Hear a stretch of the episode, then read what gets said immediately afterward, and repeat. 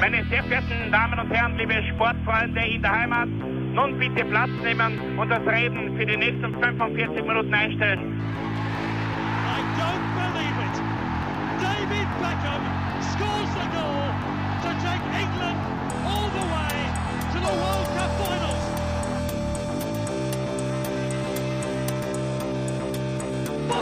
They've scored! I do not believe what I've just seen! Troy Deeney has scored a penalty! He scored! Oh, Troy Deeney has scored from a Leicester penalty that was saved by Almunia! Und warten noch ein bisschen, warten noch ein bisschen, dann können wir uns vielleicht ein Viertel genehmigen. Herzlich willkommen, liebe Zuhörer und Sportfreunde, zur neuen Folge des Trikotaustauschs, dem Podcast über Fußballtrikots und Fußballkultur. Mein Name ist Florian Brockmüller und an meiner Seite darf ich immer Klaus Vogelauer begrüßen. Hallöchen. Ja, heute reisen wir ins ferne, ja, ferne Asien und schauen uns Ja. da mal ein bisschen den Clubfußball an. Wir haben in einigen Folgen schon den asiatischen Fußballkontinent äh, besucht und, und ähm, untersucht, möchte ich fast sagen. aber, aber den Clubfußball haben wir nicht außen vor gelassen, aber der kam bei uns bisher eher so am Rande vor.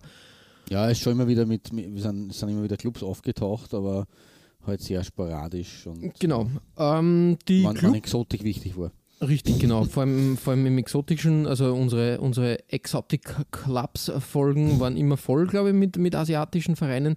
Immer sehr interessant. Ähm, aber ich sage mal, der asiatische Fußball und vor allem der Clubfußball hat, glaube ich, in den letzten Jahren ähm, an Gewicht gewonnen oder zumindest an Präsenz, sage ich jetzt einmal. Wir haben schon in unserer China-Folge, in unserer Indien-Folge darüber gesprochen. Da wird investiert, natürlich auch in der japanischen Folge, die wir schon vor Genau. längerer Zeit gemacht Schon haben. sehr lang her. Ja, richtig. Aber bewusst jetzt Japan einmal ausgeklammert, weil Japan Ja, ist für ja. mich ein eigenes Kapitel, äh, wo wir sicher auch wieder mal in nächster Zeit Halt machen werden. Und ähm, so fernab von Japan und, und China und Indien, was da so los ist. Und da passiert doch, äh, doch einiges, sage ich jetzt einmal. Man darf, man darf nicht vergessen, äh, dass wir Australien äh, schon am Schirm gehabt haben und die Australier eigentlich auch streng genommen ähm, in der EFC äh, bei wem Qualifikationen mittlerweile dabei sind. Also Richtig, richtig, ja. nicht geografisch, aber sportpolitisch äh, zu Asien gehören. Richtig, du sagst das. Also von daher ein da breites. Feld, was man beackern kann, de facto. Dementsprechend interessant und, und ähm, für mich auch sehr, eine sehr lehrreiche Recherche. Da habe ich sehr schöne und interessante Sachen gefunden. Ja, äh, du hast bestimmt auch vieles ähm, aus, aus, aus der, der Grabbelkiste, ist jetzt falsch gesagt, aus der, aus der, aus der Schatztruhe äh, ge, geholt und jetzt bin ich mal schon mal gespannt, was sich bei dir auf deiner 5 einreihen wird. Ja, ich äh, hole einen Fetzen aus, dem, äh, aus der Schatztruhe des Indischen Ozeans heraus ähm, und schaue nach Shah Alam in Malaysia. Mhm. Ähm, weil, du hast das ja schon gesagt, das sind jetzt die aufstrebenden Ligen gewesen, äh, Indien, China, äh, ein bisschen vor, vor einiger Zeit Australien, Japan sowieso schon ab den 90er Jahren mit der, mit der J-League. Das sind so die Ligen, die im Fokus irgendwie stehen. Die K-League in, in Korea würde ich auch nicht unterschätzen. Das sind so die, die irgendwie im Fokus stehen oder auch für uns Europäer, wenn es schon um den asiatischen Clubfußball geht, nur am ehesten äh, auffällig sind.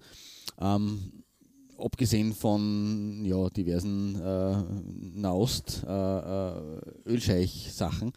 Äh, aber es gibt halt äh, abseits dieser Ligen auch noch äh, genug Länder in Asien. Asien ist halt einmal der größte Kontinent flächenmäßig.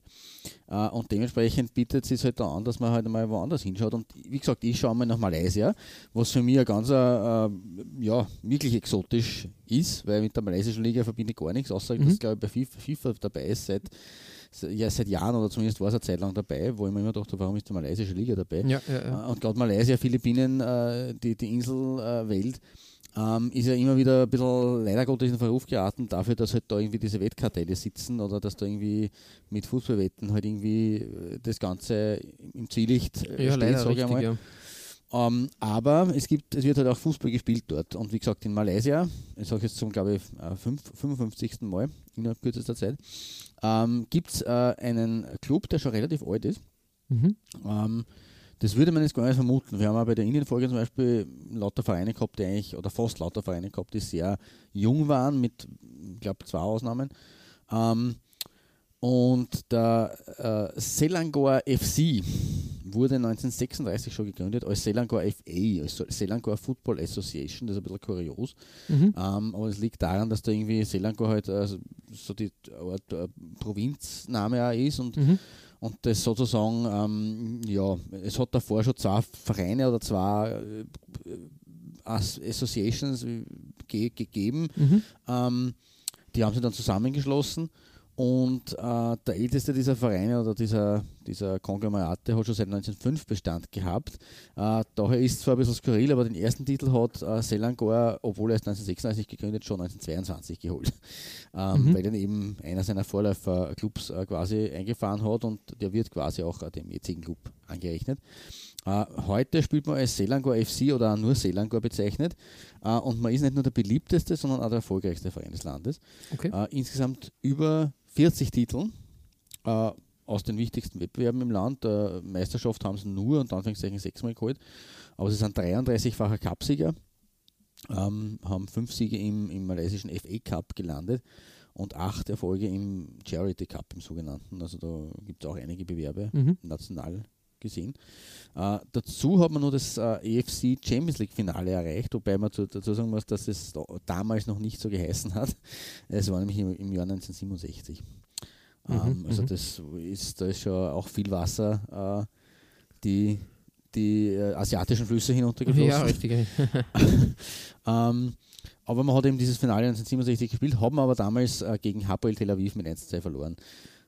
Richtig Mhm. gehört, äh, der erste Meistercup in Asien ist nach Israel gegangen.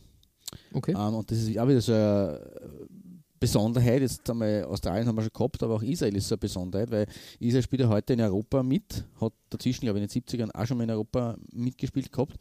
Ähm, dazwischen waren es, glaube ich, in Ozeanen dabei. Ähm, ja, Israel werden wir in dieser Folge ausblenden, weil es eben, wie gesagt, nicht zur EFC gehört, aber äh, ein kleiner Exkurs über diesen großen Wettbewerb der asiatischen Meister, den muss ich da jetzt einflechten, Mhm. aus gegebenem Anlass. Äh, diese erste Saison haben wir nämlich als Asian Champion Club Tournament ausgespielt Okay. und es hätten die Meister aus acht Ländern teilnehmen sollen. Und zwar aus Hongkong, aus Indien, aus dem Iran bzw. Persien, aus Israel, aus Malaysia, aus Südkorea, aus Südvietnam und aus Thailand.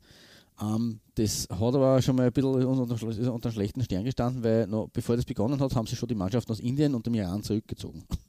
Das heißt, Okay, hat mit, okay. sechs, mit, mit sechs Teams gestartet. Ähm, Im Mai 67 äh, im K.O.-System. Ähm, und wie gesagt, im Finale hat es dann einen, einen 2 Sieg gegeben von Hapoel äh, Tel Aviv gegen Selangor. Ähm, zu einer Titelverteidigung ist es aber nicht gekommen, weil der Bewerb 1968 äh, nicht stattgefunden hat. Nach den ganzen Querelen, das ist natürlich kein Wunder vor der Saison. Ähm, für die Saison 1969 hat man es dann wieder probiert, hat aber das Format geändert. Äh, man hat zuerst der Gruppenphase gespielt und dann erst das K.O.-System. Mhm. Und es hat dann auch erstmals ein ein Spiel um den dritten Platz gegeben. Ähm, die ersten, paar- also man hat es dann fortgesetzt, die ersten Austragungen äh, sind von Israel klar dominiert worden. Äh, insgesamt, insgesamt haben sie mal dreimal den Titel geholt bei vier Finalteilnahmen. Ähm, das letzte Finale 1971, dieses Asian äh, äh, Champion Club Tournament, wie es damals geheißen hat, äh, wäre zwischen Maccabi Tel Aviv und Al-Shorta ähm, in, in Szene gegangen Mhm. aus dem Irak. Ähm, aber es hat nicht stattgefunden. Du kannst ja denken, warum. Wie so oft halt der Fall ist in der arabischen Welt, beziehungsweise in der, in der westasiatischen Welt, wenn man es so, Ja. so nennen will. Ähm, Al-Shorta hat sich geweigert, als arabisches Team gegen Israel Ach so, ja, so, so, natürlich, klar, klar, auf jeden Fall. Äh, jetzt, Genau, das ist ja immer diese, Streit, diese Streitigkeit. Jetzt hat es der ja, Groschen jetzt, jetzt gefallen. habe ich was gedacht, ist da irgendwo, war da irgendwo ein großes, weiß nicht, irgendwie, irgendwie was ausgefallen oder irgendwie, aber stimmt natürlich, klar, bis heute natürlich ein Thema, wo du immer wieder, immer wieder Probleme hast, ähm, dass, ähm, dass äh, solche, äh, egal welcher Sport, ich glaube, es war jetzt im Judo irgendwann einmal sogar irgend so ein Thema, dass ein, ein, ein ähm, israelischer äh, äh, Sportler da nicht angetreten ist oder nicht kämpfen wollte gegen, gegen irgendein, glaube ich, gegen einen, einen iranischen, Mhm. keine Ahnung, also irgendwie, irgendwie so und das ist immer wieder ein Problem, ja.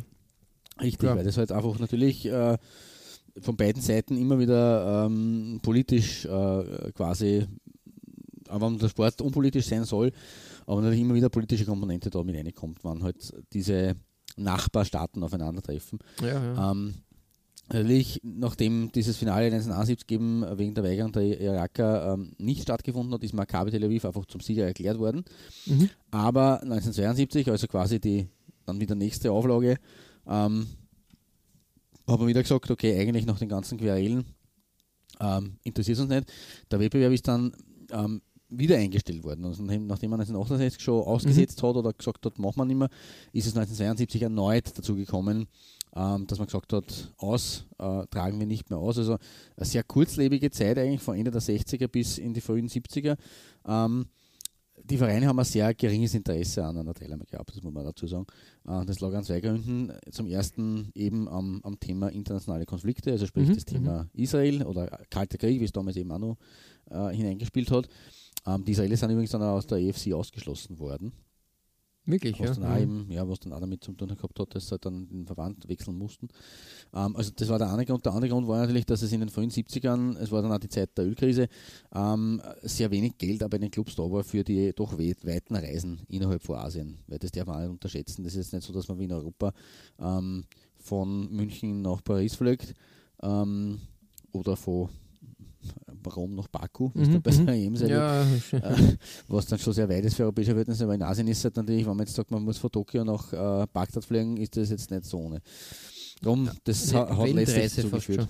Richtig, richtig. Also das war ist wirklich quasi um, fast um die halbe Welt. Mhm. Ähm, und das hat dann dazu geführt, dass man dieses äh, Turnier, diesen ersten Vorgängerbewerb der heutigen Champions League äh, in Asien dann eingestampft oder eingestellt hat. Ähm, mehr dazu, wie das, wie das weiterging, äh, habe ich noch im Verlauf der Folge dann für euch, äh, auch aus, aus passenden, äh, äh, genau, äh, zum passenden Zeitpunkt. Mhm. Aber zurück zur Seeland, glaube ich. Wir waren, sind ja eigentlich in Malaysia. Wir sind jetzt nicht in Israel und wir sind auch nicht in Japan, sondern wir sind in Malaysia. Ähm, Selangor tritt traditionell in Rot-Gelb auf, wobei das ist auch wieder so eine Geschichte mit Marketing-Sprecher oder mit halt, äh, bevor es Marketing in dem Sinn gegeben hat, hat man immer gesagt, man, man schaut als Verein, dass man irgendwelche aussagekräftigen Farben äh, wählt, die halt für gewisse Werte stehen. Und Selangor, äh, da, äh, da, steht das Rot für die Tapferkeit äh, und das Gelb für das Königliche. Na, bumm, das sind, ja, das sind also Ansagen, hätte ich mal gesagt. Nobel, richtig. Der erste offizielle Ausrüster war 1975 das gute alte Admiral. Mhm. Ähm, seitdem haben sie in Summe neun Ausstatter gehabt, unter anderem auch Mitsuno in den 90ern. Ja, okay. Äh, Kronos haben wir auch schon mal gehabt, glaube ich. Oder aktuell Joma. Also ja, okay, auch, äh, Joma macht halt auch äh, ganz gute. Ja. Genau, cool. ganz gute äh, Ausrüster abseits vom, vom Mainstream. Äh, ab der Mitte der 90er hat man dann übrigens äh, Lotto getragen. Und okay. weil das eine der erfolgreichsten Phasen des Clubs war, weil sie haben von 1995 bis, bis 2010, in den 15 Jahren, haben sie 17 Titel geholt. Ähm, darum habe ich das Heimshirt von 1995, 96 auf meine 5 gestellt. Das ist jetzt vom, vom Ausrüster oder, und auch vom, vom Look her jetzt nicht so exotisch und kurios, wie man das heute nur bei anderen Mannschaften sehen werden in Asien, aber doch außergewöhnlich, weil dieses Gelb mit diesem, da sind die Lotto, äh, die, die, die Lotto-Symbole drin, äh, das ist so ein bisschen, ich weiß nicht, wie man das bezeichnen soll, diese, dieser Effekt, äh, dieses Gelb-Rot verschmelzen, ähm, sehr archaisch fast, möchte ich sagen. Mhm. Das zieht sich ein bisschen in die Ärmel runter, dieses Muster, aber dann im Rot. Ja. Also spannend eigentlich. Erinnert mich an die, äh, also wie gesagt, klassisches 90er-Jahre-Design, erinnert mich an diese, äh, wie sagt man, ähm, äh, na, Tribals sind es jetzt nicht, aber, aber so ähnliche Shirts so Art, äh, mit ja. afrikanischen Mustern, würde ich jetzt einmal behaupten, ja, ja, genau, die genau. so auf Hemden dann in den 90er Jahren getragen wurde. Das, genau. ähm, das ähm, eigentlich ein cooles, äh, cooles Design und mir gar nicht so bewusst. Also ich habe das in, in Europa ja, von Lotto nie gesehen. Richtig, ja nicht. Und Lotto war in der Phase schon auch präsent, sage ich jetzt mal. Also nicht, das war irgendwie nicht in der Nische zu finden. Richtig. Ja, also insofern, das, das war ist einmal ein, ein Fund, wie man es halt nur in, in Asien dann wieder findet. Das muss man halt wieder äh, sagen. Wir haben es sehr oft schon gesagt, Südamerika, Asien, so die bunten Kontinente, was den Fußball betrifft, Afrika auch ein bisschen. Ähm, aber da sieht man halt, dass äh, die, die alteingesessenen Hersteller ähm, da schon auch zur selben Zeit was anderes für den Markt liefern. Ich glaube, in Europa war, war Lotto eher auf, auf Hakenkreuze spezialisiert zu Zeit. Ja, ja, leider, ja.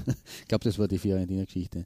Genau. Ähm, ja, wie gesagt, Tribal oder archaisch äh, anmutend, halt vielleicht sogar ein bisschen, äh, wie du sagst, richtig afrikanisch, äh, die Anleihen oder sehr, sehr, sehr, ja, dieses Stammesmuster, äh, Denken, Geschichtel. Ähm, aber auf jeden Fall eine spannende und interessante äh, Sache. Mhm. Ähm, wir bleiben zeitlich bei deiner Nummer 5 äh, eigentlich ziemlich on point, sozusagen. Ja, wir bleiben und- im fast selben Jahr. Und der Ausrüster äh, ist auch aus Italien, nur wir wandern nach Singapur zu Geylang International. Ja, äh, eine, eine Mannschaft, die mir eigentlich kein Begriff war. Ja. Geylang, ähm, spielen in der S-League, also der, der höchsten Liga in Singapur, sind aber doch dann irgendwie ein äh, Begriff gewesen, denn der Globetrotter Lutz Pfannenstiel hat ähm, in, den, ähm, in der Saison 99-2000 bei Geylang United gespielt, ähm, hat dort sogar 46 Spiele anscheinend bestritten. Mhm. Doch nicht so ohne, sage ich jetzt einmal. Stimmt, ja. Ja, wie gesagt, ähm, ein, ein Verein aus Singapur, äh, aus dem Stadtteil Bedok, sagt mir jetzt auch nicht, äh, da kenne ich mich auch nicht so aus in Singapur. Mhm, ja. Ähm, wie gesagt, ähm, sie waren schon ähm, etliche Male Meister, aber man muss dazu sagen, eher, eher in den 80er und 90ern. Das letzte Mal waren wir 2001 Meister. Das ist auch schon, schon länger ja. her. Genau. Ähm, sonst, ähm, der Fußball in Singapur echt schwierig. Also wirklich kann man, kann man nicht viel ähm, ja, anfangen damit. Ähm, eher ein Nischendasein, obwohl eigentlich schon seit langer Zeit, ich glaube seit 1904 wird, äh, wird Fußball gespielt in Singapur im Ligabetrieb. Na, das ist aber wirklich eine lange Zeit. Oder Genau, richtig. einige europäische Nationen was davon abschneiden. Ja, das ähm, Interessante ist, dass diese Meisterschaft von Schiffsmannschaften, die gerade in Singapur angelegt haben und längere Zeit dort äh, quasi im Hafen waren, ausgetragen wurden. So waren zum Beispiel äh, der erste Meister 1904 war ein The First Battalion Manchester Regiment, also quasi ein, ein Schiff aus Manchester, was sie den Titel Okay. gekrallt hat. Ähm, es war aber ein Amateurverband, sage ich jetzt einmal. Interessanterweise ist der, ähm, der, der Fußballverband Singapurs auch der älteste Asiens, nämlich gegründet 1892. Oh, Also wirklich Tradition, klappt man gar nicht in Singapur. ja, stimmt, ja. Hätte Auch jetzt auf irgendwie an, koloniale Einflüsse. irgendwie schon. Also wie gesagt, ich hätte auf Indien getippt oder anderen, aber Mhm. nein, es ist äh, Singapur, ganz interessant. Arg. Und seit äh, 52, glaube ich, äh, wird äh, Fußball dann äh, nicht mehr, mehr unter, ähm, unter dem Amateurbetrieb äh, gestellt, sondern Mhm. unter, unter so einem ähm, Halbamateurbetrieb und später dann mit dem Einführen der Premier League, also der Singapur Premier League, ähm, ich glaube 88 war das, äh, hat man dann einen Vollprofibetrieb ein, eingeführt. Okay, das ist natürlich das, was, was die, die europäischen Nationen dann von den asiatischen Nationen relativ schnell in der ersten Hälfte des 20. Jahrhunderts ein bisschen äh, abgehoben hat, weil da dann doch einige den Profibetrieb eingestellt äh, Richtig, richtig. haben. Äh, Okay. Was man sonst noch sagen kann, äh, natürlich äh, Fußball in Singapur auch ein bisschen ein Auffangbecken für gescheiterte, naja, gescheitert ist jetzt falsch gesagt, Globetrotter nennen wir Du sie. willst doch nicht den Lutz Pfannenstiel als gescheiterte Nein, überhaupt nicht, überhaupt nicht. Aber ich glaube, du, du brauchst schon ein bisschen, naja, wie soll man sagen, äh, Mumm auch, dass du da einfach, einfach äh, losziehst und dir Mhm. einfach Globetrotter-mäßig da von einer Mannschaft zur nächsten ziehst. Ähm, das ist nicht ohne, sage ich jetzt mal. Aber sehr viel äh, japanische Trainer und japanische Spieler in dieser Liga zu finden. Okay. Mhm. Genau. Ähm, kehren wir zurück zu unserem Trikot. Ja. Und ich habe das gewählt, weil eigentlich passt das ganz gut ähm, in die Zeit, ähm, wenn man das mit Österreich vergleicht, ähm, mit Rapid. Mhm. Es hätte durchaus auch ein Rapid-Trikot sein können, sage ich jetzt einmal. Stimmt, ja. Weil der Ausrüster Diadora auch damals bei den äh, Wienern aus Hütteldorf werkte. Und es hat durchaus auch Elemente, die bei Rapid äh, Anklang gefunden haben, aber doch irgendwie ganz anders. Rapid weil zum Beispiel- in der Phase natürlich. Bitte? War wilder sogar in der Phase. Ja, aber ich finde ähm, jetzt grundsätzlich diese, diese zwei Laserbeams, nenne ich das einmal, die von Hitachi, dem Brustsponsor, da weggehen, das habe ich auch noch nie wirklich gesehen im europäischen Nein, Fußball, muss ich echt, echt sagen. Während äh, diese Dia- Diadora-Pfeile, äh, die am Kragen und auf den Ärmeln als, als Abschlussbund zu finden sind, durchaus Elemente sind, die auch in Europa äh, stattgefunden haben. Ja, das ist richtig. Ja. Also von daher wirklich eine, eine, eine wilde, wilde, äh, ja, ja, Kreation. Was mir auch ein bisschen gewundert hat, ist dieses Diadora-Logo.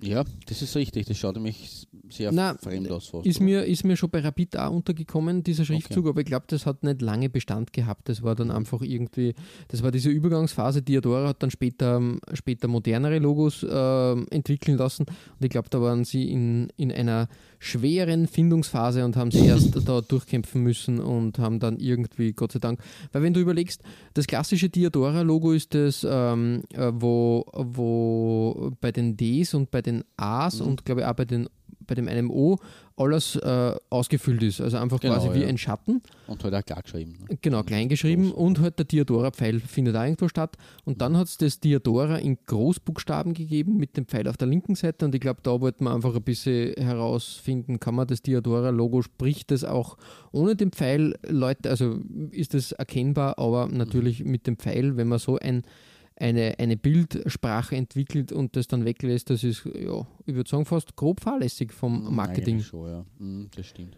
Also von daher ein, ein wildes Experiment, äh, was in Singapur stattgefunden hat. Auf meiner Nummer 5, 96, 97 das Jahr. Ja, Ganz in, Sache. interessant. Ja, bei dir, Ja. Klaus, auf der 4 wird es weitaus aktueller. Das ist richtig. Äh, man muss ja dazu sagen, bei der Recherche ist gar nicht so einfach. Ähm, es ist es ist ein bisschen das Ph- Österreich-Phänomen auch wieder aufgetreten, ähm, dass man bei der Recherche eigentlich äh, wenige ähm, Trikots äh, aus wirklich älteren Zeiten findet, gerade von Clubs, die jetzt irgendwie nicht so groß sind oder nicht so bekannt sind. Bei den japanischen ist da ein bisschen einfacher, bei den indischen auch noch zum Teil, aber bei den anderen Ländern ist es schon ein bisschen eine Challenge, finde ich. Ich weiß nicht, wie es dir gegangen ist bei der Ja, Recherche, aber Wenn man, man findet sehr, genau, man findet noch ein bisschen Aktuelles, was man sagt, okay, in dem Jahr 1000, aber alles, was vor 2000 ist, ist schon relativ happig. Also ich muss, ich muss sagen, ich bin einmal quasi da in den Pool äh, gehüpft und ähm, wäre fast ertrunken, weil, weil kein rettendes Trikot zu sehen war. Und plötzlich ähm, ist dann irgendwie der Knopf aufgegangen und dann hat man wirklich, ähm, wirklich äh, schöne Sachen gefunden. Das ist, ist richtig, ja. Es ist, aber es ist natürlich, also ich würde es da nicht groß lamentieren, aber äh, durch unsere Sprach- und Schriftbarrieren, äh, Genau, richtig, du sagst. Barrieren, in dem Fall ist es ja wirklich eine doppelte Barriere, ähm, ist es schon eine Challenge gewesen, aber eine schöne Challenge und äh, ja, also ich stieg voraus, bei mir wird sie, wird sie das restliche äh, absetzt meiner Nummer 5 eher in den 2010er Jahren äh, abspielen. Aber du hast es schon an- angesprochen, ähm, wir kommen zu einem relativ, relativ aktuellen Dress auf meiner Nummer 4. Ähm, und im Gegensatz zu meiner Nummer 5 oder zu deiner und meiner Nummer 5 ähm, kommen wir jetzt zu einem sehr jungen Club. Aber ich bleibe in der südostasiatischen Inselwelt. Äh, konkret geht es um den Pusamania, geht's um Pusamania Borneo aus Indonesien Mhm. oder eher den heutigen äh, Borneo FC. Äh, den gibt es erst seit 2014, also seit fünf Jahren. Mhm. Äh, er ist aber in guter alter Tradition, wie wir schon in Südamerika oder Italien in unseren Derby-Folgen gehabt haben äh, oder gehört haben, aus einem Rivalen eigentlich hervorgegangen. Allerdings nicht zu Beginn des 20. Jahrhunderts, sondern 100 Jahre später schon fast eigentlich. Äh, es wird aber da jetzt ein bisschen komplizierter. äh, der Ursprungsclub war nämlich der 1989, also auch eher spät gegründete, äh, Puta, Putra Samarinda FC Mhm. oder kurz PUSAM für Putra Samarinda. Okay, okay. Äh, 2003 ist es dann zu einer Fusion gekommen äh, von Putra Samarinda mit dem Verein Persisam. Und Mitte der 2010er Jahre ist dann äh, ein bisschen was aufgebrochen. Es hat nämlich eine große Gruppe von Fans äh, ihre Unzufriedenheit artikuliert, war unzufrieden, hat aufgehört, den Verein zu unterstützen und hat mit äh, Perseba Super Bankalan Mhm. einen eigenen Club gegründet. Ähm, als Folge wurde dann Putra Samarinda, ähm, weil die Politik oder die Wirtschaft erkannt hat, okay, der Club hat jetzt eigentlich nicht mehr die Unterstützung in der Region, von Samarinda nach Bali verlegt und in Aha. Bali United umbenannt. Na, mal schauen. Der neue Club in Samarinda ist aufgekauft worden, also der Perseba Super, Super Bankalan, und in Pusamania Borneo umbenannt worden. Äh, der neue Name gründet darauf, dass die früheren äh, Putra Samarinda-Anhänger als Pusamania bezeichnet worden sind. Das steht für Putra Samarinda Mania, also Maniacs sozusagen. Aha, Pu, okay, okay. Putra, Sam, Sa, Samarinda Mhm. äh, und Mania für Mania, halt, ne? also Pu, Pu, Pusamania Mhm, mhm. waren ja eigentlich. Äh, sie sind gleich zu Beginn ihres, äh, ihrer Existenz oder das, nachdem sie gekauft worden sind, äh, Beginn 2014, ähm, neu in die Premier Division, in die zweite Liga eingegliedert worden und sind aus der dann sofort in die oberste Liga äh, aufgestiegen. Der erste Ausrüster war laut meinen Informationen Town. Sagt mir jetzt persönlich nichts. Na, mir auch nicht. Dürfte irgendein wahrscheinlich einheimischer Ausrüster sein.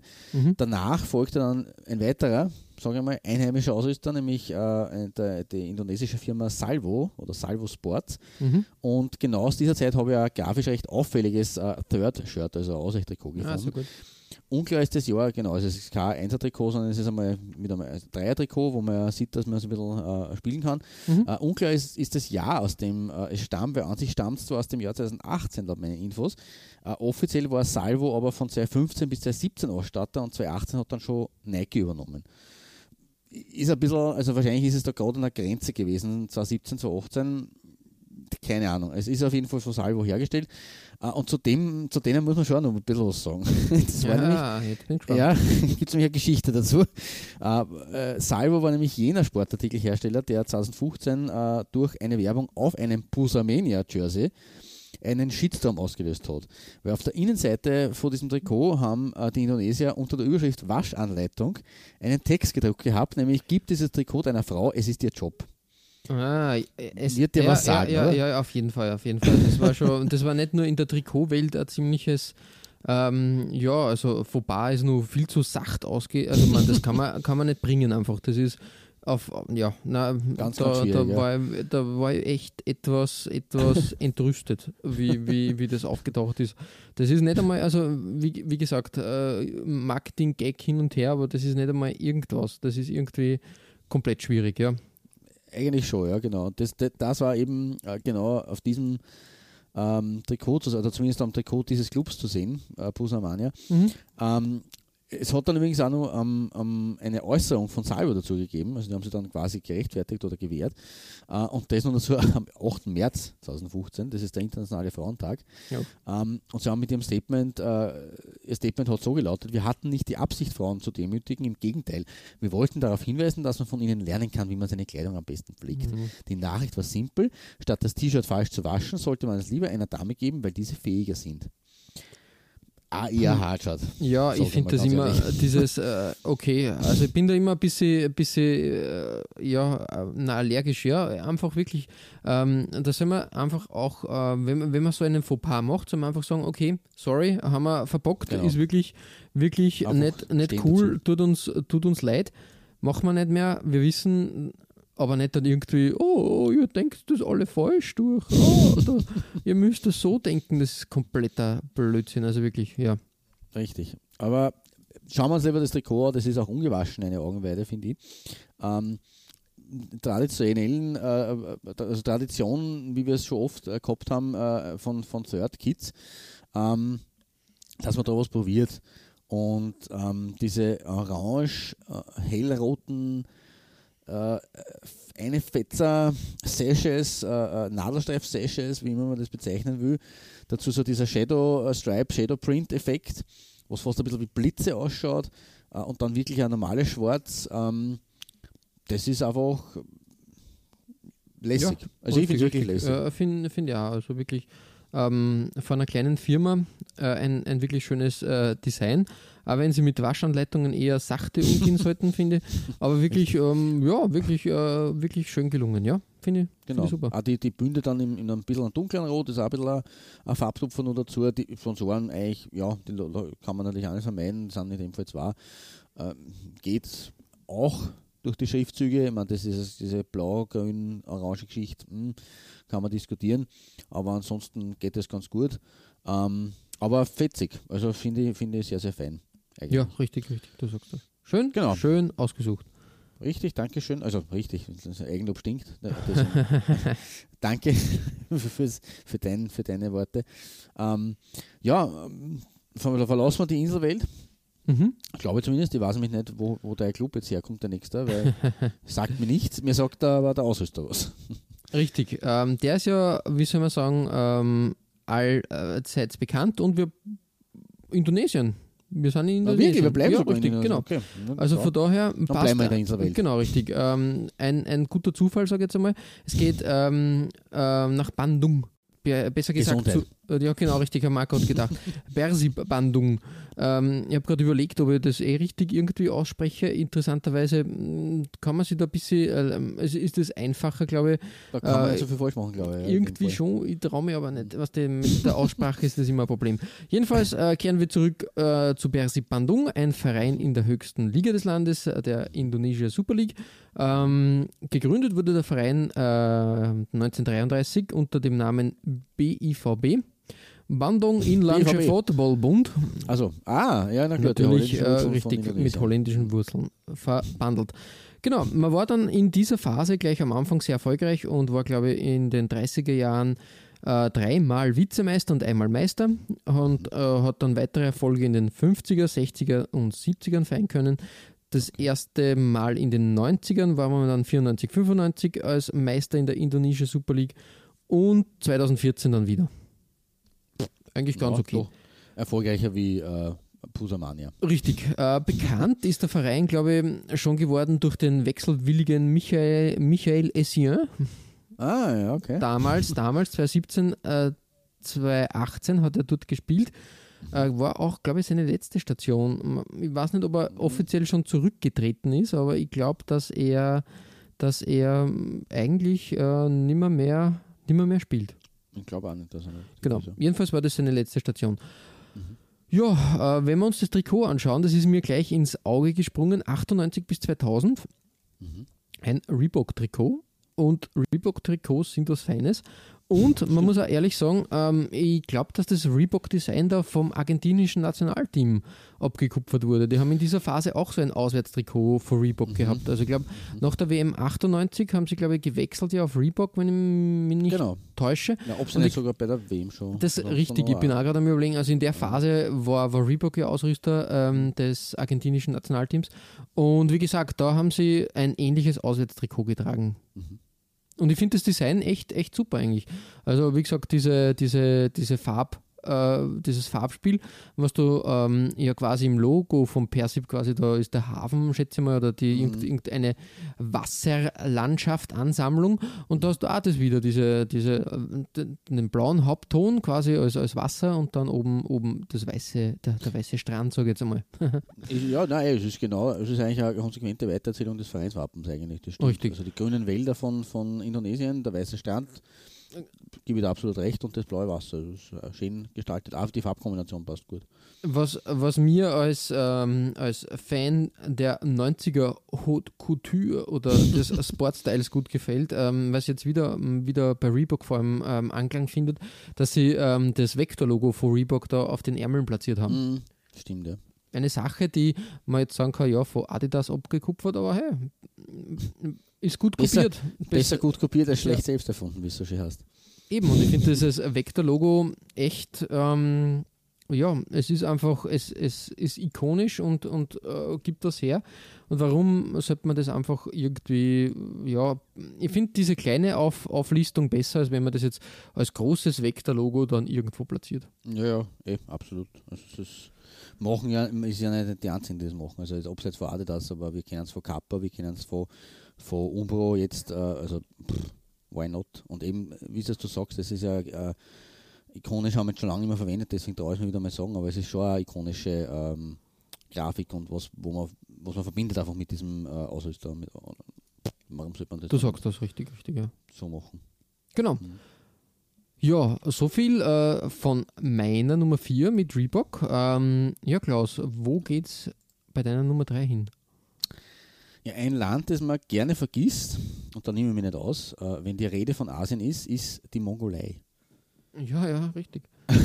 Die hat aber halt auch eher im Ringen oder anderen Sportarten äh, ein bisschen äh, oder viel mehr zu bestellen als im Fußball. Ähm, 1998 zum Beispiel hat es einmal ein 0 zu 15 gegen Usbekistan gegeben. Also Fußball ist jetzt eher Randsportart in der, in der, in der Mongolei. Ähm, allerdings ist die Mongolei auch der am dünnsten besiedelte Staat der Welt. Ja. Äh, fast fünfmal so groß wie Deutschland, aber nur ein Drittel der Einwohner von Österreich. Oder in Zahlen gesagt, auf 1,5 Millionen, auf 1,5 Millionen Quadratkilometern leben nur 3 Millionen Mongolen.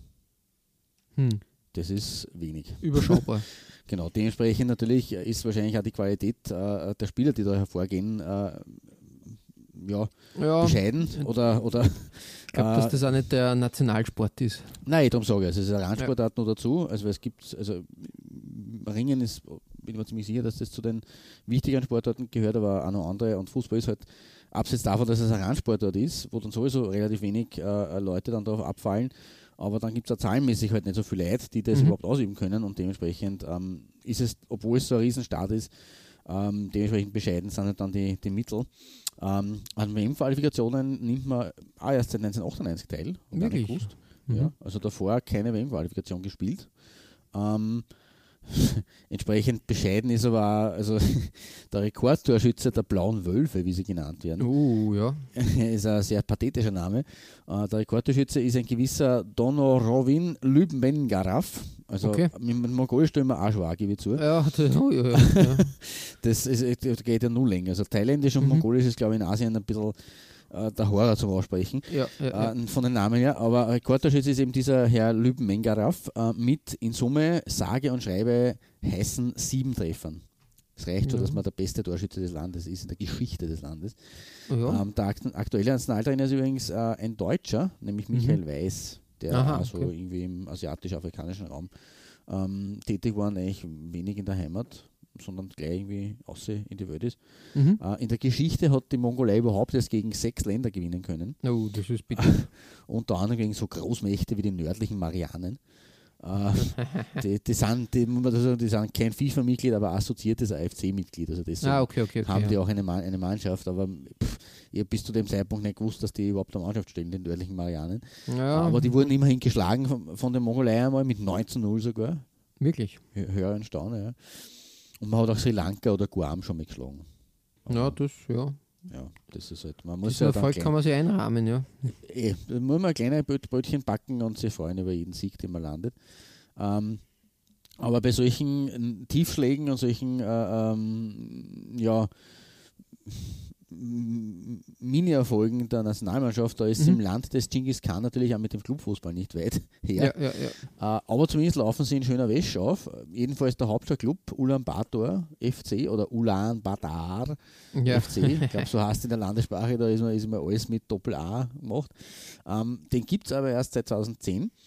Äh, sie haben aber prompt 2011 dann auch seine, äh, ihre bisher einzige Meisterschaft feiern können. Mhm. Äh, 2018 sind die Blau-Weiß-Roten dann immerhin Vizemeister geworden und das haben sie in einem Trikot von Hersteller Susi geschafft. Tschüss, Susi. äh, kenne zugegebenermaßen nicht, habe ich noch nie gehört und ich habe auch keine Infos auftreiben können.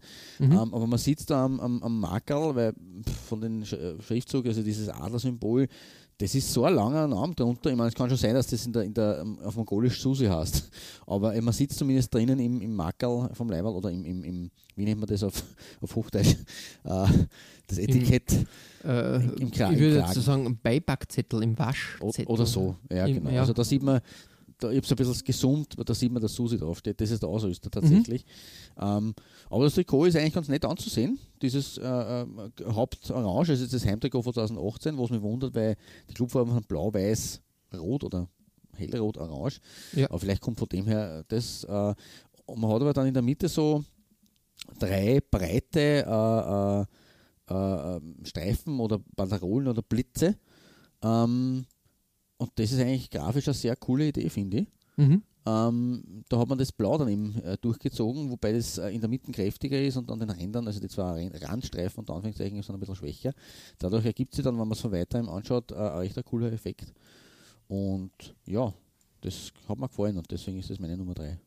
Ja, schön. Irgendwie, ja, kurios einfach, wirklich kurios. Stimmt. Und ich kann, kann schon was, finde ich. Also wirklich, wirklich ähm, äh, gefällt mir, was man da alles findet. Also wie, Mhm. sowas, sowas findet man halt ähm, nicht in Europa.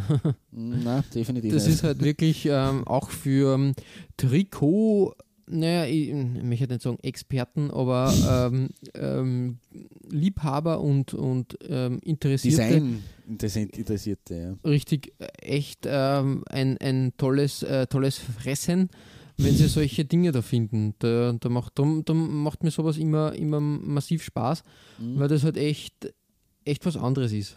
Ja, Also es, ist- es, man, sieht- man sieht ja halt, dass abseits, also erstens so durch die Ausrüstervielfalt, weil dann doch andere Ausrüster, ich sag nur Salvo oder auch Susi, äh, da am Plan treten, aber auch die renommierten, wie wir es vorher bei Lotto gesehen haben, oder auch bei Reebok, die halt zwar ein Design genommen haben, das sie äh, schon für, für eine andere Mannschaft verwendet haben, die man, die man mehr kennt, aber in einer anderen Art und Weise. Und das, das ist irgendwie so das Faszinierende in, äh, auf Kontinenten wie Asien oder Südamerika oder Ja, voll.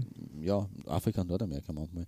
Da ist in, Öst in, in Österreich, sag ich, in, in Europa, will ich gar nicht von ausgetretenen Faden sprechen, weil da gibt es auch designmäßig interessante ähm, Trikots, die schön ausschauen. Aber, oder die, die kreativ sind oder die klassisch schön sind. Ähm, aber man sieht halt, dass dann doch von Kontinent zu Kontinent ähm, das irgendwie eine andere, einen anderen Charme hat. Und das ist spannend, absolut, Auf jeden Fall. Wirklich, wirklich ähm, was Cooles. definitiv. Ja, wir haben jetzt von den Streifen geredet, die sie da als Querstreifen drüber ziehen. Mhm. Ähm, Streifen sind auch so ein bisschen das Zauberwort bei deiner Nummer 3 und ich, ich gebe zu, diesen Club hätte ich fast heute auch hineingenommen, aber mit einem neueren und nicht so ganz äh, äh, speziellen Trikot, deswegen habe ich ihn dann draußen gelassen, aber es ist ein, ein Club, der nicht äh, unwichtig ist, äh, auch auf dem asiatischen, im asiatischen Raum. Ja. Ähm, ja, erzähl Genau. uns ein bisschen Ittihad F FC oder Al-Ittihad. Was. Alte hat, ja. Ja, genau, richtig. Äh, gibt verschiedene. Also ich glaube, Ittihad hat FC ist die internationale, Die äh, Bezeichnung genau richtig. Ja. Ähm, ein Verein aus Saudi-Arabien ähm, kann man kennen aus Jeddah. Mhm. Habe ich nicht, die, die, die, die Stadt war mir unbekannt, Jeddah. Nein, die kennt man die kennt ich schon zumindest. Kann man schon aus der Provinz Mekka. Na, das passt ja sehr Die gut. kennt man schon eher, ja. Genau, richtig. Ähm, knapp drei Millionen Einwohner, auch nicht ohne. Ähm, So viele Einwohner wie die ganze Mongolei. Ja, richtig, richtig, du sagst das. Ähm, genau, äh, liegt am Roten Meer. Genau. Ähm, und man muss halt sagen, der Verein, glaube ich, ist äh, vor allem in den Nullerjahren sehr erfolgreich gewesen, weil da hat man, glaube ich, 2004 und 2005 äh, die Champions League gewinnen können. Back to Oh, back. Genau, und 2009 waren wir sogar im Finale. Ähm, also sogar nochmal im Finale. Nochmal. Nur mal, ähm, und- Haben wir sogar noch das Finale erreicht. Den nur, 2000. nur mal sogar. ähm, nein, man muss sagen, wirklich ein erfolgreicher Verein und ein bisschen ein Sammelbecken äh, von europäischen oder internationalen Erfolgsfußballern, die dann nun mal Ja. quasi eine Ehrenrunde drehen wollen. Das ist, was ich vorher angedeutet habe mit äh, im arabischen Raum, dass man da ein bisschen die, die großen Namen dann, also nicht nur Indien und China, sondern auch dort. Also ich werde, habe ja auch noch was, was heute äh, zu sagen. Aber bitte, Entschuldige, ich wollte Genau, genau, genau. Äh, jedenfalls, ähm, ja, ich glaube, die, die kurioseste Geschichte war, wie man verkündet hat, dass man, äh, dass man, dass man äh, Luis Figo ähm, Mhm. zum Club lotsen wollte. damals. Genau, und er aber trotzdem dann bei Inter geblieben ist. Ja. ähm, also, ja, wie gesagt, trotzdem die An Aneinanderreihung von bekannten und ähm, ehemals großen Fußballern ist da. Zum Beispiel ein Bebeto hat da seine Karriere ausklingen lassen. Mhm. Dann haben wir da noch ähm, einen Wendell, einen Wagner. Äh, also vor allem sehr viele Brasilianer finden da immer gern. Äh, Einen gern Wagner Lauf. na, da, da war, war das der Wagnerlauf? Wagner Ich weiß Fer, Ferreira dos Santos. Ich weiß nicht, ob das der Wagnerlauf war. So, so, so genau durchblicke ich das nicht, wie die Brasilianer ihre Spitznamen wählen. Ja, das ist Ähm, immer schwierig. Ähm, Aber wie gesagt, ähm, ein Auffangbecken äh, von ehemaligen Großen. Ähm, da Wagner Lauf war, übrigens der Wagner Silva de Sousa. Also der ah, okay, okay, okay, okay. Äh, zum Beispiel auch ein, Sagt ein mir die Schattenredaktion. Ah, die schon wieder. Ein Ja, ja. Bekannter auch in der deutschen Bundesliga, äh, Didier Jakonan, ähm, bekannt Ah, von Hannover und Fortuna Düsseldorf, Mhm. hat, ähm, hat in der Saison 14-15 äh, bei Al-Ittihad äh, gekickt. Ja, ein interessantes Sammelsurium. Es gibt auch einen Österreich-Bezug. Kennst du den? Okay, na. In den 80ern Hicke wahrscheinlich. na, gar nicht. Hätte ich auch als Okay. erster gedacht, weil Josef Hickersberger ja auch äh, sehr oft im, im arabischen Raum als Trainer Genau. zugange war. Nein, Walter Skocik hat von 87 bis 89 Al-Ittihad äh, trainiert. Okay, Shani Skocik. Ja, genau. Ähm, er hat aber, glaube ich, den Pokalsieg hat er, glaube ich, geholt und ähm, das war's. Also nicht so Ja, ja. erfolgreich. Immerhin ein Titel. Titel ist Eben, Titel. Eben, du sagst das. Ja, schauen wir uns einmal das Trikot an, weil das ähm, ist wirklich gelungen, wie ich finde. Ist ein Ja. drittes Trikot. Äh, schwarz mit Ah ja, feinen, feinen gelben, also ja, Querstreifen, die aber äh, immer, äh, ich sage jetzt mal, die gerade Anzahl der, der Streifen ist durchgezogen, ungerade bricht es dann sozusagen. Mhm. Schön. Also wirklich Coole Idee. Genau, finde ich auch. Und, und auch auf den Ärmeln dann durchgezogen. Und das Kuriosum dabei ist, schau dir mal das Vereinswappen an von Itihad. Da ist irgendeine Raubkatze zu sehen. Ja. Und darunter ähm, das alte Vereinswappen-Logo, nämlich die 1. Aha. Und jetzt schaut er den Ausrüster an, der ist One. One. Es Ja. ist ein Inhouse-Kit nämlich.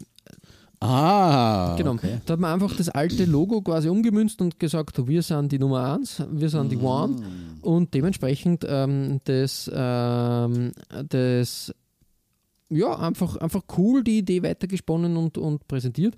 Und dementsprechend ähm, habe ich dieses Shirt wirklich, wirklich cool gefunden und ähm, ja, passt von vorne bis hinten, wie ich finde. Ja, da gebe ich dir recht. Also es ist auch, äh, ein, ein, ein äh, wirklich schön anzuschauen, das Trikot. Also die Idee mit den, äh, dass man da halt quasi immer so einmal durchzogen, einmal, einmal Hä- Hälfte, gefällt mir sehr gut. Habe ich so in der Form noch nie gesehen. Voll. Also wirklich was, was gelungenes. Inhouse-Kits funktionieren, zumindest bei Al-Ittihad und One. Ja, Klaus, ähm, wir nähern uns weiter der Spitze. Vorher geht es aber bei dir auf die Nummer 2. Und was ist da Schönes? Es ist noch gar nicht so lange her, dass wir uns in einer Folge dem indischen Vereinsfußball gewidmet haben. Ähm, du hast es schon angesprochen, China-Folge, Japan-Folge, wir haben eine Indien-Folge äh, gemacht. Und da ist mir für heute auch etwas äh, unter Anführungszeichen übrig geblieben oder abgefallen. Äh, und zwar von Mohun Bagan. Das ist jener, jener Verein, in dessen Shirt sich der Carlos Valderrama äh, bei der U17-WM in Indien gezeigt hat. Da habe ich Ah, okay, das Foto okay. damals äh, in der Folge gehabt. Ähm, und zum Club selber habe ich in, äh, in dieser Indien-Folge, in Folge 118 war das, schon genug gesagt. Ähm, daher konzentrieren wir uns in dem Fall aufs Trikot, beziehungsweise auf den Ausrüster. Ähm, Im Sommer 2016 hat nämlich äh, Football News India auf Twitter schon Gerüchte über das neue Design zur neuen Saison 2016-17 gestreut. Mhm. Äh, und äh, da sind sie ja gar nicht schlecht äh, gelegen. Ähm, ich habe da in dem Fall bei dem Twitter-Posting äh, beide Trikots äh, da liegen. Kann man jetzt darüber streiten, welches das schönere ist. Es ist auch das, das Away-Shirt ein, ein mm, wirklich cooles Trikot. Aber weil es halt nur mal ein bisschen wüder ist, habe ich das Heimshirt mir da äh, hergenommen. Das ist nämlich dann wirklich ein, ein echter Hingucker geworden. So richtig, richtig exotisch, wie man es halt vom bunten asiatischen Kick auch erwartet. Äh, als Ausrüster hätte ich äh, zuerst Slashenscher vermutet, wenn man hinschaut. Ja, stimmt. Ähm, aber es ist mitnichten der Fall. Es handelt sich um eine einheimische indische Marke, um Shiv Naresh. Wenn man genauer hinschaut, steht unter diesem Slashinger-Symbol äh, der Schriftzug Shiv Naresh. Okay, man zuerst doch Mhm. gut, ist das vielleicht die Bezeichnung in Indien einfach, weil vielleicht Slashinger da irgendwie dort eine eigene Bezeichnung hat oder nein, es ist tatsächlich eine eigene Marke, äh, die 1987 gegründet wurde und die haben offensichtlich damals keinen Tau davon gehabt, dass es dieses Logo schon gegeben hat und haben einfach deswegen ja, das genommen, was halt jetzt genauso ausschaut wie, wie Slazenger. Äh, auf der Firmenhomepage, ja, Co Copy and Paste. genau, richtig. Aber gut, das kann man ja in Indien ganz gut sagen. einmal. Ähm, auf der Firmenhomepage habe ich äh, gelesen, äh, since 1987 Shiv Naresh is shaping the future of Indian athletes with its modern technologies for manufacturing one of the country's best sports apparels and equipment. At Shiv Naresh we have our proverb from Indian, by Indian, to Indian, which is the principal driving factor to give our absolute best. Hm. Ja, ob es jetzt für Wochenbagen das Beste gegeben haben, weiß ich nicht, aber das Trikot von 2016, 2017 fällt definitiv unter den Begriff ungewöhnlich. Mhm. Ähm, und deswegen ist das meine Nummer zwei. Allein schon mit der Geschichte mit, mit Schiff Naresh und diesem, diesem Slasher äh, Kätzchen, äh, aber auch mit diesen Dots da so ein bisschen im, im Grünen und aber diesen orangenen, wie, wie draufgespritzt sozusagen mit, mit, mit dem Malerpinsel. Wüt. Und irgendwie, Ja, richtig, richtig. cool irgendwie, eigentlich. irgendwie ganz, ja, wie soll man sagen, ähm, hm, Wüt passt schon ganz gut, aber es ist halt ja wirklich irgendwie, als, als hätte man da, also bei alten Fotos war das so, dass du nur mal drüber belichtet hast. Also du hast quasi Mhm. ein Foto gehabt und dann hast du nur mal drüber belichtet und dann waren zwei Fotos quasi auf einem Foto und so wirkt es für mich. Also da hat man das erste Design genommen und dann Ja. ähm, nur mal ein Design drüber gezimmert. Ja, es ist, ist richtig. Es ist eigentlich gut, eine gute, gute Einschätzung oder gute äh, Charakterisierung dieses Trikots. Ja, Ja, also wie gesagt, gesagt, kann man sicher diskutieren darüber, aber äh, wenn man es wenn man's so sieht, ist es eigentlich auch eine geile Herangehensweise, so dieses nur mit drüber belichten sozusagen.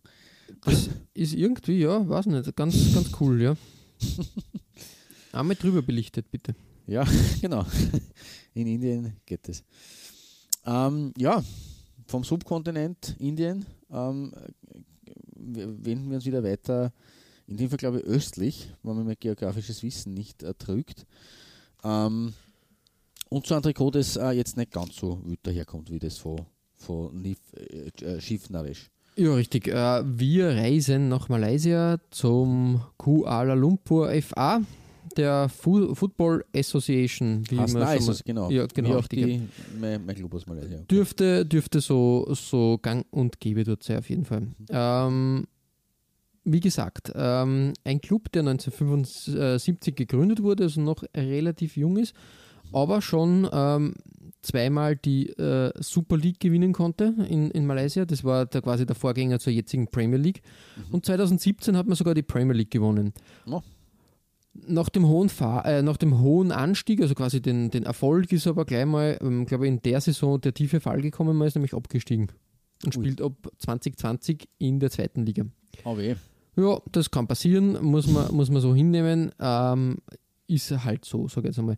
Äh, sonst war mir der Club eigentlich komplett unbekannt. Weiß nicht, wie es dir geht. Malaysia ist Ja. da, ja, ist nicht auf meiner Landkarte da. Abseits davon, dass ich das mit, mit den, mit den Wettdramen äh, äh, Dramen verbinde, ist Malaysia für mich wirklich auch ein sehr großes, äh, unbekanntes Terrain. Kuala Lumpur sagt man natürlich schon was. Ja, klar, klar, klar, richtig, richtig. Und da, da ist schon klar, dass es wahrscheinlich auch einen Club dort geben wird, aber der Kuala Lumpur äh, FA. Keine Du sagst das. Ich habe aber diesmal einen klassischen Klaus-Doppler ähm, da auf, auf der 2, weil ich habe zwei Dinge bei diesem Verein entdeckt, die ich nicht irgendwie, kann mich nicht entscheiden. Ich möchte nicht beide verschwinden lassen. Na schau, ich weiß, wie es mir immer geht. Genau, Ich heute vermieden. Ich, ich habe mir aber kurz ähm, bei der ersten Nummer 2 äh, bei Kuala Lumpur habe ich gefunden, ein Shirt aus dem Jahre 2001 und siehe da, wer ist der Ausrüster? New Balance. New Balance arg eigentlich. Eigentlich für die Phase komplett arg. Wir haben schon gesagt, ah, Ende der 90er haben sie in, in, in Schweden irgendwo eine Mannschaft einmal ausgerüstet, aber anscheinend in, in Malaysia war auch New Balance am Werk. Ganz, ganz seltsam, muss ich sagen. Ähm, auch cool natürlich Dunhill, die Zigarettenmarke. Damals hat man noch auf den Trikots rauchen dürfen, sozusagen. Da war das noch okay. Ähm, Würde auch interessanterweise. passen in unsere Folge über seltsame Sponsoren, die wir mal gemacht haben. Du sagst das, du Eigentlich. sagst das. Ähm, interessanterweise war Dunhill auch ähm, am Anfang der Malaysia Super League, die glaube ich 2004 dann gegründet wurde, der offizielle Sponsor der Liga. Mhm. Okay. Und darum waren es die Dunhill. Dunhill Super League. Nein, die Dunhill Liga Super. Ah, noch besser. genau. Also, also Okay. man kann sich das hin und her drehen, wie man möchte. Ja, auf jeden Fall sehr interessant. Ähm, was mir auch aufgefallen ist, möchte ich nur eingrätschen, in äh, Malaysia hat es sehr ähm, starke Restriktionen dann gegeben, was ausländische Spieler betreffen. Zum Beispiel in der Saison Okay. 2009 bis 2011, also in den zwei Jahren, hat es ähm, eine quasi drastische Transfermaßnahme gegeben, dass keine ausländischen Spieler äh, äh, unter Vertrag genommen werden dürfen. Okay, na servus. Hat Ja. aber dem, dem, dem, dem, dem Nationalteam auch nicht viel gebracht, oder? Na, eigentlich nicht. Man, Dann- dass der Effekt hätte sein sollen. Dann ist es erst äh, sukzessive aufgestockt auf, äh, gestockt worden m, mit als erster zwei, dann drei, dann vier, aber nur gleichzeitig drei auf dem Spielfeld und dann vier Ausländer im Kader und einer davon darf ein asiatischer Spieler sein. Ja, puh, schwierig. Ähm, ähm, wie gesagt, ich schätze mal, dass da wirklich äh, der Versuch da war, das eigene Team oder die, ähm, den, den malaysischen Fußball voranzubringen. Ja, äh, ob, das, äh, ob das jetzt äh, wirklich funktioniert hat, man weiß es nicht. Ähm, das ist halt, halt wirklich, wirklich, ähm, ja, es hat, hat nicht wirklich viel bewirkt. Jetzt geht es natürlich weiter, gleich zu meiner zweiten Nummer zwei sozusagen. Ähm, wir reisen dafür ins Jahr 89 und haben ein Lotto-Shirt da, was mich auch ein bisschen entzückt hat, weil das äh, ist auch unbekannt. Also erstens einmal Dunhill wieder da. Ähm, ein sehr cleanes Design, wie ich finde, mit diesen Ja. rot-weißen ähm, Querbalken. Äh, wirklich, wirklich schön. Auch schön, dass Dunhill im Weiß äh, stattfindet und Mhm. was nicht, Ion, Ion Aon, wahrscheinlich, was auch immer, äh, im Für- für roten die Bereich. Für die Zeit ist das irrsinnig fortschrittlich. Also Genau, richtig. Finde ich auch. 1989 hätte so ein, so ein Sponsor ein äh, auf, auf, Aufdruck oder so eine Sponsorberücksichtigung nicht vermutet. Genau. Und Lotto findet sie als Hauptmerkmal ähm, am, am Kragen und nebenbei auf den beiden Ärmeln. Mhm. Das kenne ich eher nur von Tennisshirts. Also da war das oft Ah ja, gang und gäbe. Ähm, und eigentlich aber gut umgemünzt und habe in Europa auch so eigentlich nie gesehen. Da hat es immer diese Lotto-Raute ähm, direkt, äh, direkt auf dem Shirt gegeben. Ja, Da wäre sie halt im weißen Teil dieses äh, Querbalkens halt platziert worden. Aber Mhm. so echt elegante Lösung, finde ich gelungen. Definitiv.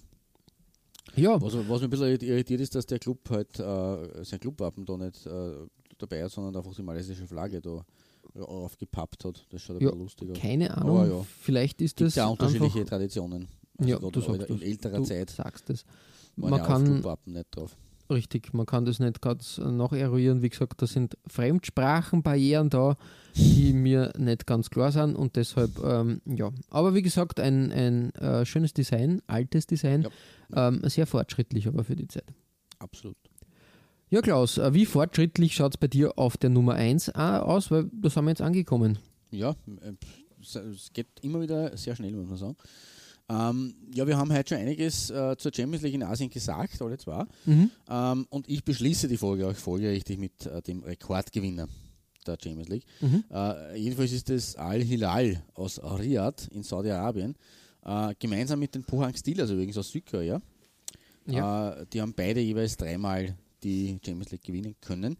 Äh, die Pohang Steelers habe ich auch schon am Radar gehabt, hätte ich auch schon drin gehabt in der Folge als Nummer 5.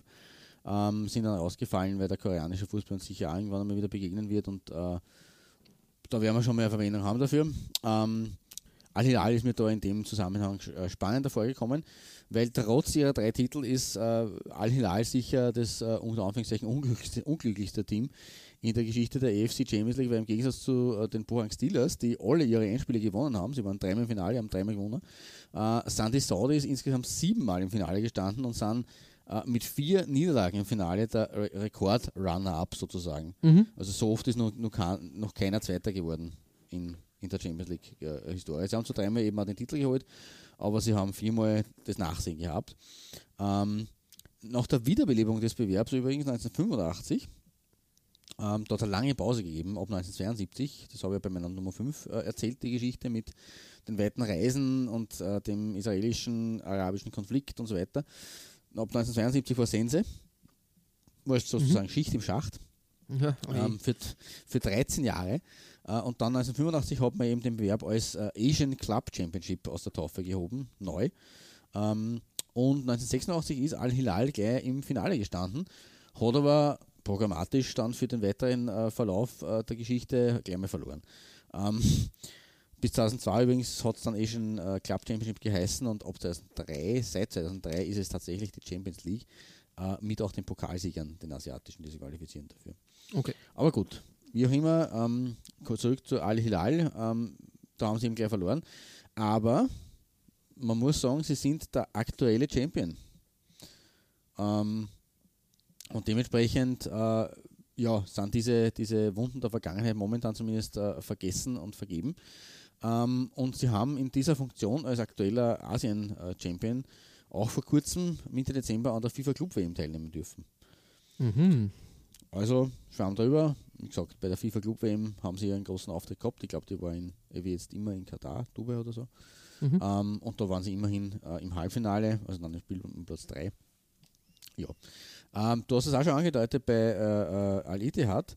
Ähm, der arabische Raum ist äh, doch durchaus immer wieder ähm, Schauplatz oder, oder, oder äh, Tummelplatz von bekannten Namen gewesen in der Vergangenheit. Und äh, folgerichtig ist auch äh, Al-Hilal äh, so ausgestattet gewesen in der Vergangenheit. Der größte Spieler in der Geschichte des Vereins war niemand geringerer als der Brasilianer Roberto Rivellino. Oder wo man, man müsste eigentlich Roberto Rivellino, äh, Ja, ja, Rivellino ja. aussprechen. Äh, Weltmeister von 1970 mit Brasilien im Finale gegen Italien äh, und von 78 bis 81 in Diensten von Al-Hilal.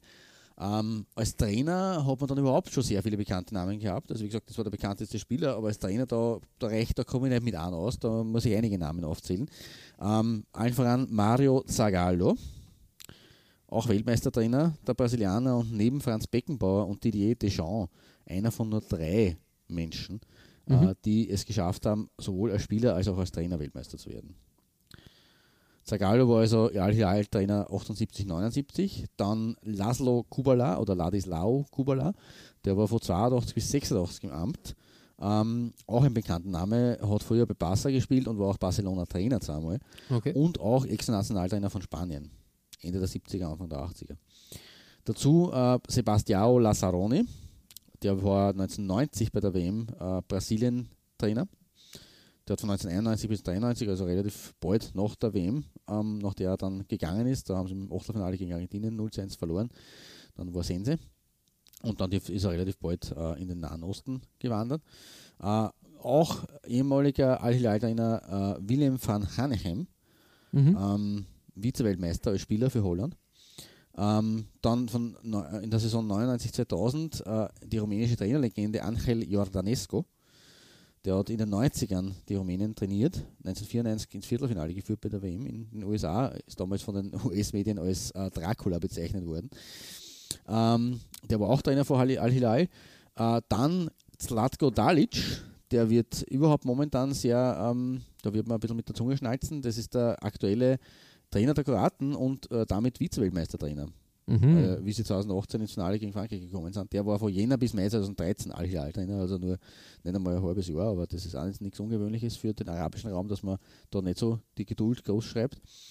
Uh, und uh, dazu noch mit Erik Gerritz, Thomas Doll und Laurenzio Regekampf uh, in den letzten zehn Jahren drei weitere Leute mit einer gewissen Vergangenheit in der deutschen Bundesliga. Also da, was Rang und Namen hat, findet sich auf dem Trainerposten bei Al-Hilal.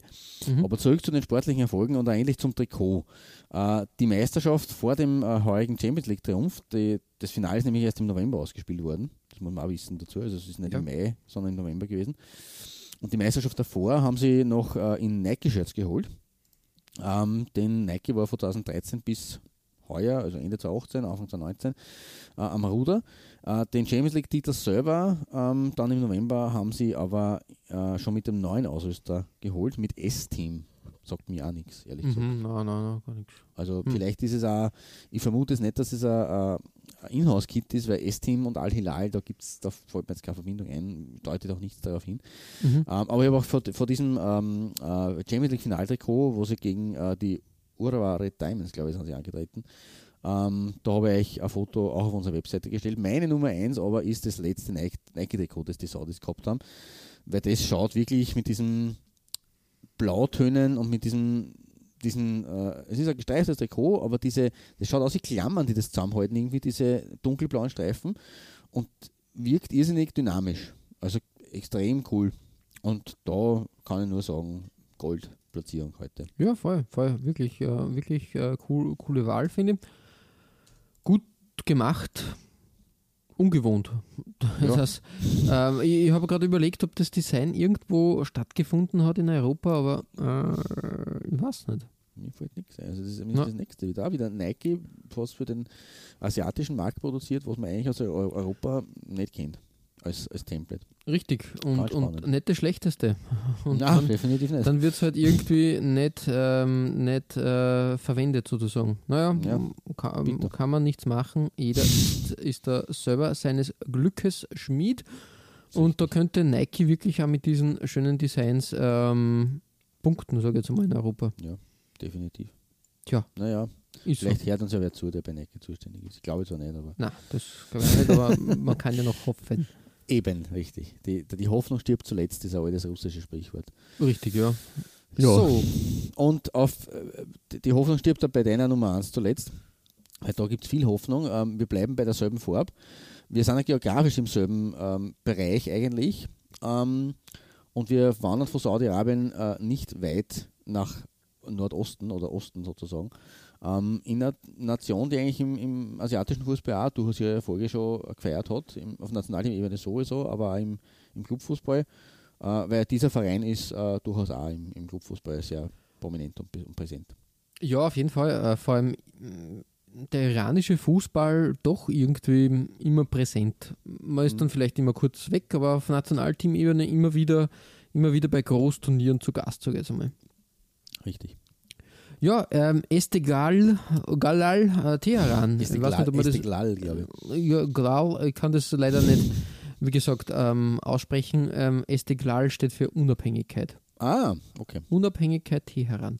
Bis zur Islamischen Revolution hat der Verein Touch Teheran Football Club ge äh, geheißen. Auch interessant, ist dann umbenannt worden, klarerweise. okay. Mhm. Ähm, was interessant ist, ähm, was ich selber nicht gewusst habe, ähm, dass äh, in Teheran auch die Derbys sehr umkämpft und äh, umstritten sind. Äh, nämlich äh, Esteglal ähm, hat den Erzrivalen Persepolis, Persepolis, auch ja, genau. eine Mannschaft, die man kennt und das Teheran Derby ist, glaube ich, Welt, also es gibt ja immer wieder so Rankings und da ist es immer wieder unter den besten 20, 25 Wirklich? Derbys in, in, in, also im, im Fußball weltweit. Dürfte heiß hergehen. Nur Mhm. Ja, als das wäre kleiner auch eine Idee für eine Derby-Folge. kann man, kann man sich durchaus überlegen. Ähm, kann man sich einmal äh, zu Gemüte führen. Am 7. Oktober 1983 äh, hat es ein Spiel äh, im, zwischen Esteghlal und Persepolis gegeben. Und äh, das iranische äh, Fernsehen hat ähm, es nicht geschafft, ähm, irgendwie eine Übertragung äh, zustande zu, kommen, äh, zu kriegen. Und daraufhin ist das Stadion gestürmt worden. Und es waren in dem Stadion sage und schreibe 128.000 Leute dann. Bist du Depper? Ja. Okay, Also das ja, waren, ist- waren aber Zustände, die, ähm, die wirklich, wirklich extrem gefährlich dann waren, weil die Leute halt dann auf, auf, äh, auf die Barrikaden sozusagen gestiegen sind und, und dann eben auch auf die, um, oben, ganz oben auf, den, um, um, auf die Umrandung des Stadions sie, sie platziert hat und, und gesessen sind. Also wirklich arge Zustände, 128.000. Ich glaube, das Stadion wäre von Haus aus schon für maximal 100.000 Leute zugelassen worden und dann ist nur mal 28.000 äh, Zuseher mehr da, äh, sind da reingewurstelt. Ganz arg. Esteglal hat dieses Derby dann mit 1-0 gewonnen übrigens. Okay, na, zumindest das hat mir gefallen.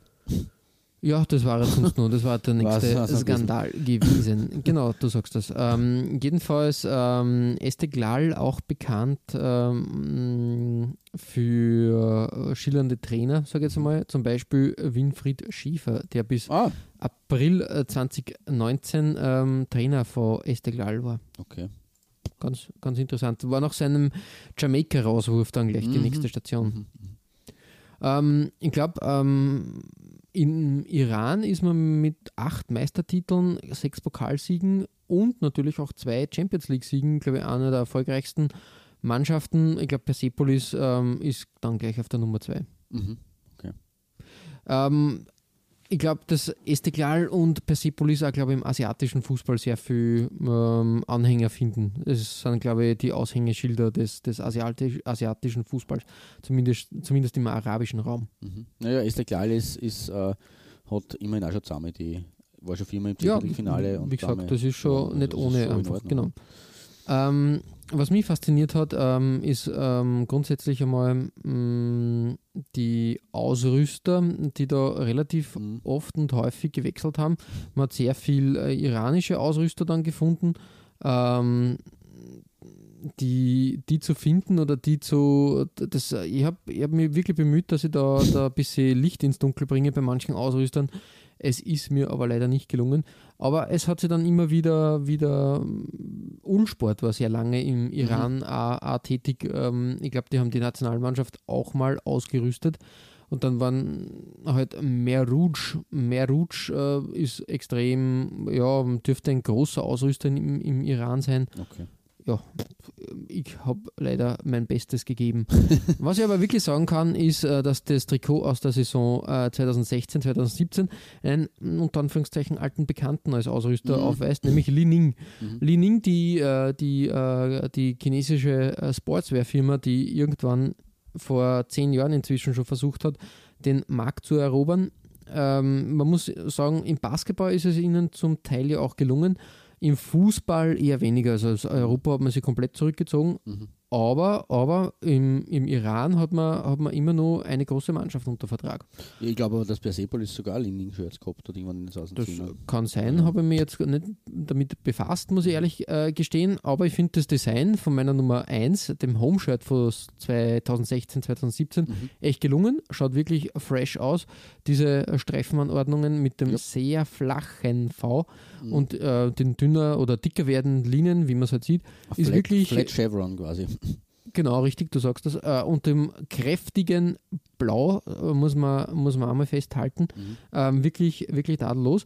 Ähm, ich kann jetzt äh, zu dem Logo leider nicht viel sagen, weil, wie gesagt, ähm, eine genaue Interpretation dieses Logos ähm, hat es nicht gegeben. Ich habe aber eine eigene Interpretation jetzt am Okay. Start, nämlich der Verein ist 1945 gegründet worden, nämlich von Radsportlern. Mhm. Und Okay. Darum hat man in der Anfangszeit irgendwie die Radfahrer, hat der Verein äh, AG geheißen. Und ich glaube, dass wenn man sich die drei Kreise anschaut, ähm, da ein bisschen vielleicht Anleihen an einem Fahrrad zu finden sind, keine Ahnung. Schaut Ich auch ein bisschen aus wie, wie eine Art Sternschnuppe, das rechte, da mit dem blauen Schweif hinten nachher. Irgendwie, irgendwie schon, aber, aber die Geschichte mit den. Fahrer, äh, mit, mit, mit den Fahrradfahrern, die den Verein gründen, echt, echt cool. Mhm. Genau. Ja, ähm, damit können wir das Kapitel Asien fürs erste Mal schließen. Die Clubmannschaften waren wirklich interessant. Mhm. Ja. Da war viel Schönes dabei.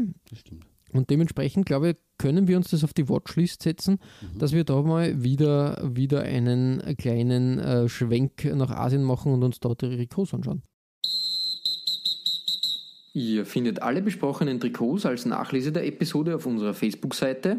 www.facebook.com slash Trikotaustausch Infos rund um den Podcast oder auch über uns selbst findet ihr auf unserer Homepage. www.trikotaustausch.at Äh, Weitere Trikotaustauschgeschichten findet ihr auf unserer Instagram-Seite unter Trikotaustausch oder eben auf unserer Facebook-Page. Wir freuen uns über Feedback, gerne als Kommentar oder Message auf Facebook oder per Mail an. feedback at Trikotaustausch.at Wenn euch unser kleiner Podcast gefällt, freuen wir uns natürlich auch über 5 Sterne auf iTunes. Ja, Klaus, äh, beim nächsten Mal haben wir wieder einen Ausrüster auf unserer, ich sage jetzt mal, Departierliste und Recherchierliste und diesmal einen Ausrüster, mh, das war ein, für, ich muss schon sagen, ein harter Brocken. ähm, den Ausrüster gibt es zwar noch, aber es ist gar nicht so einfach, da noch irgendwas zu finden. Den 80ern und 90ern war das aber durchaus ein großer Name im europäischen Fußball oder hat große Mannschaften ausgerüstet. ABM. Ja, was Ja. Unbekanntes, was Exotisches, das wird sicher, glaube ich, ähm, eine schöne Zeitreise in längst vergangene Zeiten. und dementsprechend ähm, bin ich schon gespannt und äh, freue mich auf unsere 10 Trikots, die wir da wieder äh, präsentieren. Bis dahin verbleiben wir wie immer mit sportlichen Grüßen Einen gut, Shirt. und bis bald.